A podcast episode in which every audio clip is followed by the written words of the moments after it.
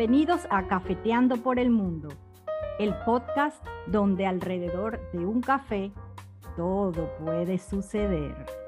Lili, Lore, Luisa y Mari, amigas con personalidades diferentes, discutiendo sobre temas de la vida diaria. Sé parte de esta charla con nosotras. Hola, buenos días, buenas tardes, buenas noches alrededor del mundo. ¿Qué tal chicas? ¿Cómo les va? Muy bien, muy bien. Aquí estamos. Buenos días, buenas tardes, buenas noches. Así es, bienvenidos a Cafeteando una vez más. El día de hoy tenemos una invitada de lujo y vamos a hablar sobre un tema que nos, creo que nos, nos involucra a todas las mujeres. Eh, tenemos en, en, acá con nosotros en pantalla a Vivi. Ella es psicóloga clínica, pero además de ser psicóloga clínica, es escritora. Así que Vivi, preséntate por favor, déjanos saber quién eres y, qué haces. Buenos días a todos y muchas gracias por la oportunidad de estar aquí con ustedes cafeteando. Yo también traje mi café, por supuesto. Buenos días al mundo entero, al universo y, al universo de Cafeteando, que es un, pues, sea un podcast tan especial. Em, yo soy psicóloga clínica, eh, estoy actualmente terminando un doctorado, pero em, como siempre digo, o como decía Thomas Mans en sus, en sus escritos, decía yo, mm, mi esposa, en este caso sería mi esposo, es la psicología clínica y mi amante es la escritura. Yo amo escribir. Eh, y en mis tiempos muy, mis tiempos de ocio, que son muy largos porque me permito tener tiempos muy extensos de ocio, eh, escribo. Escribo mucho, escribo sobre este programa, escribo sobre mi pensar, escribo sobre las mujeres, sobre los pacientes que tengo, les doy voz a los pacientes que nunca han podido tener una voz exterior. Eh, y bueno, de ahí surgen mm, en, mayor parte mis eh, historias cortas, mis, mis narraciones. Cuéntanos un poco de tu último libro, Instinto, que está escrito de manera bilingüe, ¿no? Por un lado está en inglés y por el otro lado está en español y está lleno de pequeñas historias. ¿Cómo es este libro? ¿Por qué este libro? Bueno, Instinto surge eh, inicialmente porque mm, eh, yo, yo antes de vivir en, Houston vivía en México y estando en México me uní a un grupo de mujeres escritoras, pero nadie era realmente escritora, ¿no? Éramos, nos gusta escribir, nos gusta contar historias. Los latinos somos muy buenos contando historia, decía Cortázar. Entonces, nos sentábamos todos los lunes de 6 a 10 de la noche a escribir. Y eh, después de mucho tiempo, escribíamos solamente por hacer libros colectivos. Hicimos varios libros colectivos. Y un día eh, le pregunté a la maestra, oye, yo tengo muchos cuentos en mi computador, me gustaría organizarlos. Me dijo, claro, Vivi, mi maestra es argentina. Me dijo, claro, Vivi, vamos haciéndolo.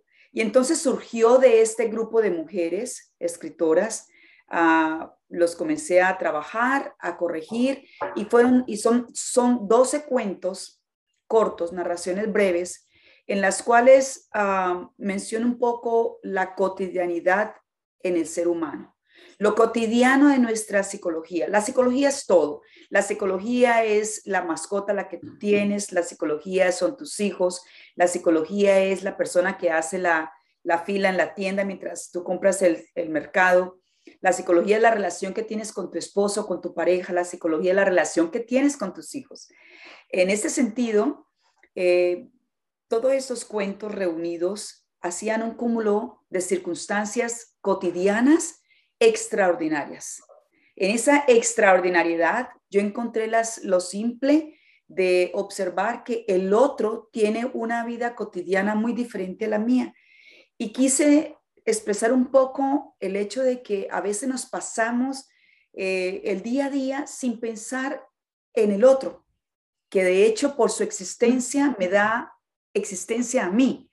Eh, y dije, bueno, voy a escribir cuentos que hablen de lo cotidiano del otro, pero estos cuentos, aunque son breves, son muy psicológicos y también son muy oscuros.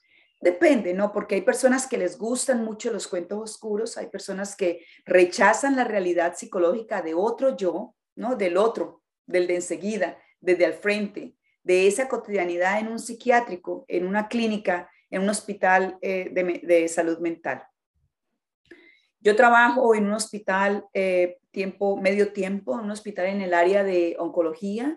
Y fíjate, aunque es una, es una circunstancia médica, una enfermedad que puede incluso salir victoriosa después de un tiempo, las personas cuidadoras primarias se enferman de tal manera que comienzan con una cotidianidad extraordinaria debido a esa enfermedad que se produce en ese, en ese paciente, ¿no? En ese ser humano, en ese, en ese familiar, en ese vecino. Ah, oh, una preguntita. Eh, ¿El libro va dirigido específicamente a, no sé, a quién? ¿A quién específicamente va dirigido el libro? ¿No? Ya sea a, no, es que yo leí un cuento y me llamó la atención, quedé un poco no, trastornada. No, trastornada, pero bueno, no. Te respondo. El libro no va dirigido a un segmento especial. Los escritores hacemos catarsis a través de las letras. El escritor es, tiene simplemente la capacidad de jugar con 24 o 27 letras que tenemos en el alfabeto.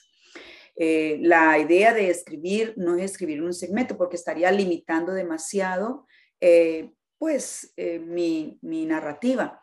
Entonces, son cuentos, son, son historias breves que te sacuden, porque la realidad sacude. La realidad estorba, la realidad incomoda.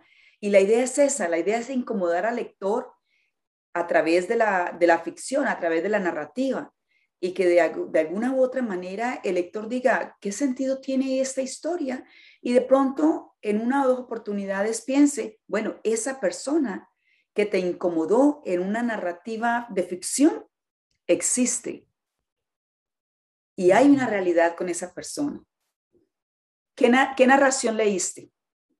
Eh, la de, bueno, en verdad leí tres que mandó Mari, pero leí específicamente Gotas de Lluvia. Oh, bueno, ese... puedo decir que la, o sea, loca.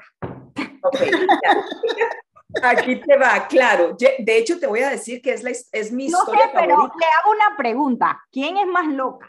Ella que piensa que la lluvia le inunda el cerebro o las otras que le ayudaron a sacarle lo del cerebro. O sea, y ahí yo adoro esa historia. Esa es mi historia favorita, te diré. Te voy a contar por qué. Pero no sé quién es más loca, la que piensa que la lluvia le va a inundar el cerebro o las amigas que le ayudan a sacarle la inundación del cerebro. Ok, aquí te va. ¿Qué es lo que sucede? en la narrativa hay diferentes ah, géneros también está el género fantástico. Y el género fantástico alude a lo que, haciendo un acto de sí mismo, alude mucho a lo extraordinario de lo que no es creíble. Mientras tú estabas leyendo el cuento, te das cuenta que esto no es posible.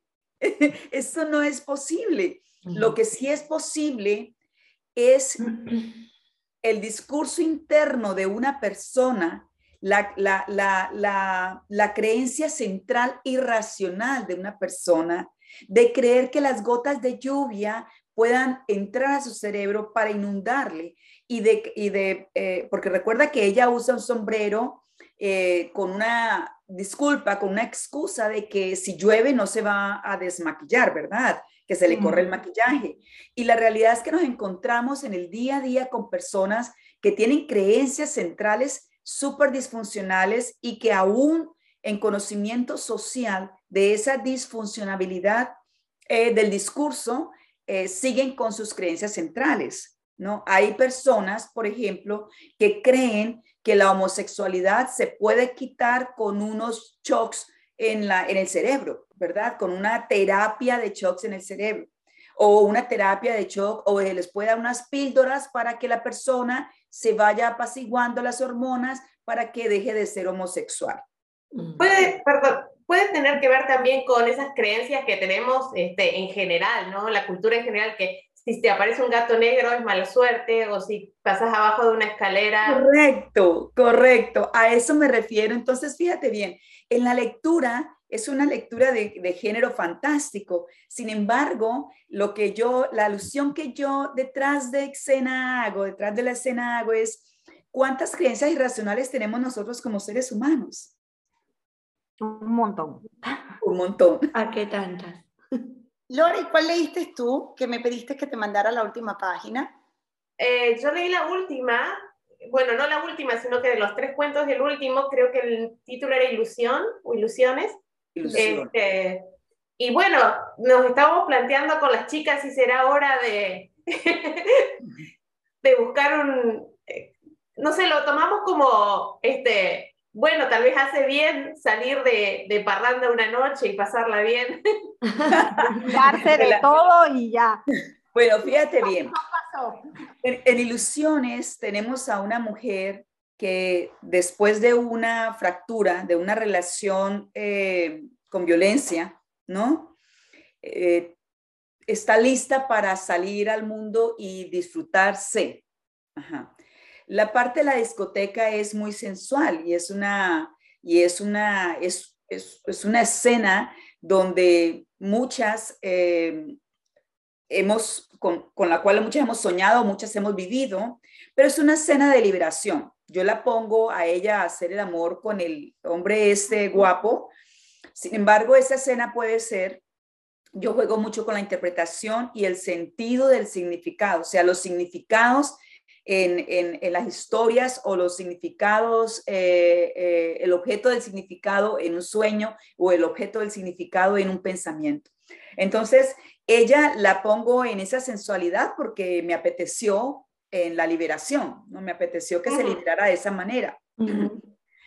eh, y está muy bonito, la parte, la, la, parte más sensual del cuento está muy linda. Eh, eh yo creo que trae mucho eh, sentimientos de sensualidad y nos aviva un poco incluso con, con las parejas y los esposos a pensar qué rico esta escena en mi vida, ¿no? O sea, como que te posiciona en esa escena. Sin embargo, la, la, la, la, la parte más a resaltar es la manera en la que ella entra nuevamente al mismo círculo que traía cuando entró con la pareja que acaba de terminar. Entonces, es una persona que se da tan libremente a las sensaciones que emocionalmente se entrega tanto a, lo, a la inmediatez. Se llama el amor líquido. Eh, yo me deshago de uno y le entro al otro. Y ese ya, eh, en, en, en, este sentido es la sociedad líquida de la, de la inmediatez o el amor líquido. En este caso lo traigo a colación porque es la manera en la que ella se relaciona con sus parejas. Eh, no significa que siempre el resultado sea A o B, pero sí significa que hay una disfunción en la manera en la que ella se acerca porque ella busca la sensación del momento, la inmediatez. Sin embargo, cuando entra, cuando penetra en la relación, nosotros como sociedad siempre queremos algo, bueno, ya estoy lista para una relación en serio, ¿verdad? Y cuando no obtenemos, nunca hacemos la reflexión de cuál fue el aprendizaje de esta última vez, hacia dónde me debo dirigir en mi próxima eh, en mi próximo acercamiento, ¿no? Entonces ella regresa satisfecha, aparte, yo también quedé satisfecha de tremenda eh, noche que tú, ¿verdad? Me encanta porque me hace vivir la noche de ella.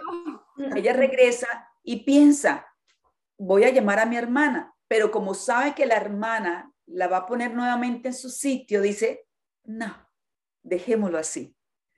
Esa es la escena detrás de todo el cuento, detrás de toda la narración. A mí me encanta ese cuento también. Claro, claro. Bueno, ahora a mí me tocó el segundo, que es el del volcán de Colombia. El monstruo dormido. Y se me hizo, o sea, muy, muy triste porque ella, o sea, hablaba mucho el cuento de cómo uno realmente tiene como presagios y uno sabe lo que, y uno siente lo que puede pasar pero luego ella nunca pudo reaccionar a tiempo y hasta su hija se muere. Entonces okay. me llamó muchísimo la atención. Bueno, dicen que la ficción, no dicen que no existe la ficción. Detrás de cada narración de ficción hay una realidad eh, manipulada, eh, maquillada o simplemente alterada de alguna manera. Ese cuento sucedió en Colombia. El pueblo que se desapareció se llama Armero. Eh, y, y en ese momento, Omaira, que así se llamaba la niña, Omaira fue una de las pocos sobrevivientes y quedó atascada en el lodo. Eh, la noticia fue internacional y fue tan impactante porque Omaira eh, tenía una solvencia increíble, una, un optimismo hacia la vida increíble. Entonces yo pienso que vemos muchos escritores que le hemos hecho tributo a Omaira en el aspecto de recordar la, circunstancia tan dolorosa que fue para ella. Sin embargo, yo quise traer a la mamá por el dolor implícito de, bueno, yo soy madre. Entonces, cuando pensé en cómo escribir el cuento para hacer alusión a, este pueblo armero de Colombia, yo soy colombiana, eh, pensé, ¿a quién traigo? ¿A Omaira o a la mamá? Y me imaginé el dolor que esa mujer pudo haber tenido en el momento, que pudo haber pensado en ese momento donde ellos no se dieron cuenta. Claro, esto que te estoy diciendo es lo que la narración es ficción. Sin embargo, el evento sucedió en la vida real. Omaira existió, la mamá de Omaira existió, pero en diferentes circunstancias.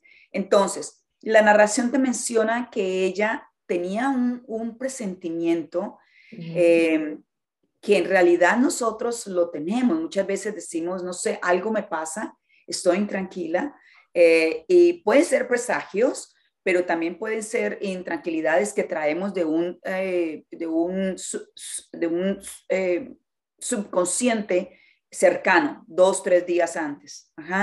Puede ser un pensamiento repetitivo, puede ser una, un, un, bloqueo de, alguna, de algún recuerdo, o sea, no necesariamente el presagio, no le quiero dar poder al presagio en sí, le quiero dar poder a la sensación que tienes tú cuando traes, por ejemplo, lo, eh, una, un hecho. En este caso, el, el nevado, eh, el nevado de, de, de, de, Ruiz estaba, ya le habían hecho estudios y ya estaba eh, confirmado que iba a ser erupción, lo que no sabían era cuándo. Por eso el cuento dice, no, no supimos escuchar, no supimos escuchar, porque aparte se escuchaba y las cenizas salían y, y Armero desapareció de la faz de Colombia por negligencia, no solamente de las autoridades, pero también negligencia del pueblo, de la, de la sociedad del pueblo. Entonces, en el cuento puede haber también una, una, una crítica social, ¿no? O sea, darnos cuenta, ella también tenía ese presentimiento y ese presentimiento te puede decir, haz algo, toma, toma acción, ¿verdad? Se van a acostar y ella entra en un sueño. A mí me encanta ese cuento porque también es muy onírico y yo amo escribir sobre los sueños o eh, eh, mezclar un poco lo onírico en, la, en las narraciones. Ella se acuesta y ella comienza a soñarse a soñarse con el volcán, que es el monstruo. Pero cuando se despierta, ya está en el lodo. Por eso ella no puede hacer nada. Por más que nos sentamos como madres aludidas en el cuento, ella no pudo hacer nada. Ahora, Vivi, cuando yo leí ese cuento, eh, a mí también lo llevé a la parte humana, ¿no? Porque mientras lo leí, creo que en la oportunidad que lo leí fue cuando te conocí lo del libro, que estuvimos en la firma del libro, a mí ese cuento lo que me pegó es cómo a veces tenemos nosotros, somos el volcán, tanto por dentro eh, y, y, vamos sintiendo que en algún momento vamos pues a explotar, ¿correcto? Sí. Y eh, también nosotros el, el, no dominio y a veces explotamos y ¿qué hacemos? Hacemos daño, corremos, o sea, barremos todo, ¿no? Cuando explotamos. O cuando nosotros somos Omaira y vamos presintiendo que alguien que queremos, alguien cercano, va a explotar, pero tampoco hacemos nada. Entonces, como la naturaleza también habla de nuestra propia naturaleza como ser humano. Fíjate, que, para que algo que es extraordinario en la, en la narración breve es que tú eh, puedes hacer un análisis de significados. Y en este sentido, eh, tú puedes ser Omaira o puedes ser la mamá o puedes ser el volcán y das una interpretación muy personal a cada personaje. El volcán es el personaje de este cuento. El volcán es el personaje de este cuento porque él es el monstruo dormido, ¿no? Ahora bien, yo te, te decía que a veces no nos escuchamos o no escuchamos. Eh, saber escuchar es simplemente pensar en lo que yo estoy, ah, bueno, viendo o escuchando, ¿no? O sea, pero yo también a través de la observación puedo escuchar eh, la necesidad no solamente de una situación, sino de, de una persona. Y, como tú traías el volcán, a, alusión con, con, la persona, pues a veces nosotros esa... Eh, supongamos que estamos disgustadas, estamos enojadas, estamos frustradas, bueno, ¿qué tanto quiero yo eh, eh, eh, no, hacer erosión de esta manera? ¿O qué tanto quiero yo simplemente hacer caso a lo que estoy sintiendo y de qué manera puedo trabajarlo. Yo les decía que psicológicamente el libro hace una, como hace una, una representación de, de, de, una sociedad, no necesariamente una sociedad oscura. Los cuentos son oscuros porque son personajes psíquicos, psicológicos, ¿verdad? Algunos de ellos, pues. En todos hay una, una circunstancia psicológica, pero es precisamente eso, es precisamente ponernos en el lugar o pensar qué es lo que se está diciendo en el, en el, en el cuento. Bueno, antes de cerrar, yo quería, eh, hay otro cuento, lo que pasa es que no lo pude eh, transmitir a las chicas, porque pues todas sabemos en este podcast que estamos ubicados en cuatro coordenadas del mundo, eh, es el de A la espera. Y lo resumo un poco para, para, la información de todos. A la espera habla un poco de una persona de edad eh, y narra su día eh, al mes que ella tanto espera, en el que se viste, se arregla, habla de su hijo alcohólico, de su sentimiento de que perdió al hijo alcohólico en vida, eh, una parte triste de que el hijo entra un día alcoholizado y le rompe un adorno que para ella era y para él pues estaba alcohólico y ni se dio cuenta y no se disculpó. Y después de que ella se viste y, repite y repite lo que tenía que conversar en su cita esperada al mes, que uno asume que es con un doctor, con eh, cuando llega la cita, todo se le olvida porque ella empieza a conversar porque ha pasado un mes muy sola. Y entonces cuando terminó ese libro, me quedé, ese cuento, me quedé como, y entonces quedé como Lili cuando leyó el otro, me quedé, y ya vaya, entonces la señora aquí se quedó, se manchó, eh, pero pensaba que qué triste a veces que llegamos a, a, la edad, a la vejez, y nos quedamos en una vida de espera, ¿no? Eh, o, o simplemente estamos, pero no estamos, dejamos de existir y el momento es tan importante que entonces ella se desahoga y no llegó a lo que era importante. Entonces me pareció muy lindo porque yo dije, bueno, a la final me encantaría preguntarle a Vivi antes de cerrar porque hay muchos cuentos y ella no le queremos quitar a la gente la oportunidad de leerlos, pero ese es muy lindo. Entonces quería preguntarte, ¿qué quieres escribir en la espera? Bueno, eh, todas las etapas eh, de desarrollo en la persona, en el ser humano, son fascinantes y son muy especiales. Entonces, eh, en este sentido, la, tercera edad es una etapa de desarrollo muy vulnerable, mucho más que la, infancia y mucho más que la adolescencia. Ah, yo lo que quiero es mostrar que una persona en la tercera edad se puede preparar para su tercera edad y también que una persona de la tercera edad debe ayudarse eh, relacionándose con grupos de apoyo para no quedarse en la soledad que pueda crear la reacción que tú tuviste al leer la historia. ¿Sí?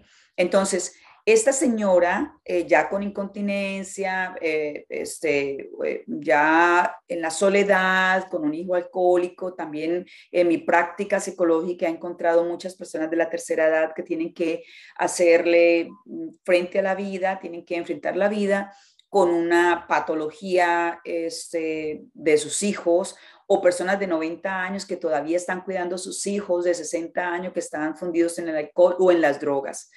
Uh, esto también es algo de la injusticia que se suscita en la sociedad con las personas de la tercera edad, eh, donde no construimos eh, una, un ambiente para ellos y también la necesidad de la persona, del viejo, ¿no? de nuestros viejos, para no permitir eh, ser parte de una comunidad eh, de la tercera edad, porque ellos sienten que de alguna manera en su casa, aunque estén solos, están mejor que estando en una, en una casa eh, en compañía de muchas otras personas de la tercera edad. yo pienso que nosotros como psicólogos y como, y como este, eh, psiquiatras y, médicos eh, no especialistas en el desarrollo de la tercera edad, eh, geriatría, de la geriatría ¿no? y, la, y, la, la psicología, este, deberíamos iniciar un proceso social donde involucremos a las personas y, las, y le fomentemos lo divertido que puede ser estar en un sitio de estos, ¿no? Que no se trata de que lo rezaguen allá y lo tiren en un, sitio, en, un, eh, en, una casa para la tercera edad, sino que sean sitios de diversión donde ellos piensen, me voy a retirar, pero me retiro en, en la mejor de las condiciones posibles, ¿no? La verdad es que, bueno, encantador este libro, interesante. Bueno, para, para algunas personas es muy interesante. Yo, yo, mi esposo lo puede detestar. Este, mi esposo lo, lo, lo, detesta porque mi esposo tiene una, una mente muy, muy, muy eh, limitada. Ella, eh, recuerdas que en el principio eh, tú me preguntaste a qué público está dirigido el, libro. yo te dije, bueno, yo no, lo quiero sujetar a un público en especial. Pero, por ejemplo, mi esposo está dentro de un público que simplemente va a leer el libro y va a decir, no me, no me parece, no me gusta. Y es válido. Es válido que, que la, esta, este género de literatura, pues no a todo el mundo le guste. Sin embargo, hay, eh, en todas las reacciones que nosotros como seres humanos tenemos, hay un mensaje para nosotros mismos. ¿Qué te molesta tanto de esta historia o de este libro que eh, simplemente pues tienes una renuencia a, observar que puede ser una realidad. hay un cuento que es, que es el primer cuento, la primera narración del, libro y yo lo dejé a propósito para que o tiras el libro o lo terminas. Em, la hazaña se llama y es una persona esquizofrénica que está en un cuarto de un, de un psiquiátrico. Ajá. Eh, hay muchas personas que me dicen, ¿cómo puedo estar yo ahí en, eh, representada en esa persona? Se rehusan a eso porque lo primero que digo es, yo me hallo en cada una de las personas allá afuera. En la existencia del otro encuentro mi propia existencia. Se rehusan, entonces me han preguntado mucho. Em, en Ciudad de México estábamos haciendo la, la firma y el gerente del hotel se acercó y me dijo, ¿cómo yo me puedo eh, representar en esa persona encerrada, en ese loco, me dijo así, literal, me dijo, en ese loco. Entonces yo le dije, bueno, eh, significa que tú nunca has experimentado la locura. Y me dice, no, no, yo sí la he experimentado. Le digo, bueno, entonces acércate tú a tu propia locura para que comprendas la del otro. Claro. Yo creo que lo bueno del, del libro y de los cuentos es lo que decís, que como que te gusta, no te gusta, pero te despierta algo. No, no, es, no son cuentos que pasan desapercibidos. O sea, eh, algo despierta que como puede ser te guste, no te guste, pero hay algo que te deja pensando. Exacto. Así es. Exacto, sí. Ay, mira, Vivi, ha sido genial. Realmente ha sido una plática súper, súper enriquecedora y bueno, ojalá que se repita pronto y, e invitamos a todo el mundo. Ya viene otro cociéndose, ya, ya, ya, ya el otro pastel está cociéndose. Bueno, que se cosa rápido.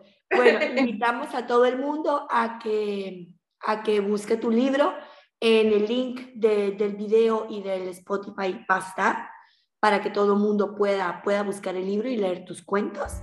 Y bueno, no nos queda nada más que agradecerte muchísimo porque ha sido realmente una plática muy, muy interesante. Gracias a ustedes, eh, chicas. Gracias a ustedes de todo corazón. Para mí, con toda la humildad del mundo lo digo, para mí es un honor que alguien me invite a hablar de mi, de mi niño. Este es mi primer libro y, es mi bebé. con toda la inexperiencia, vaya, con la inexperiencia es, es lo que yo les decía, les estoy dando, les estoy dando nada más eh, palabra, voz a las experiencias que he tenido con algunos pacientes. Gracias, gracias de corazón. A ti, muchísimas gracias. gracias. Muchas y a gracias. todos, pues nos vemos en el próximo episodio. Muchísimas gracias por estar aquí cafeteando con nosotros. Hasta la próxima. Hasta la próxima. Bye. Bye.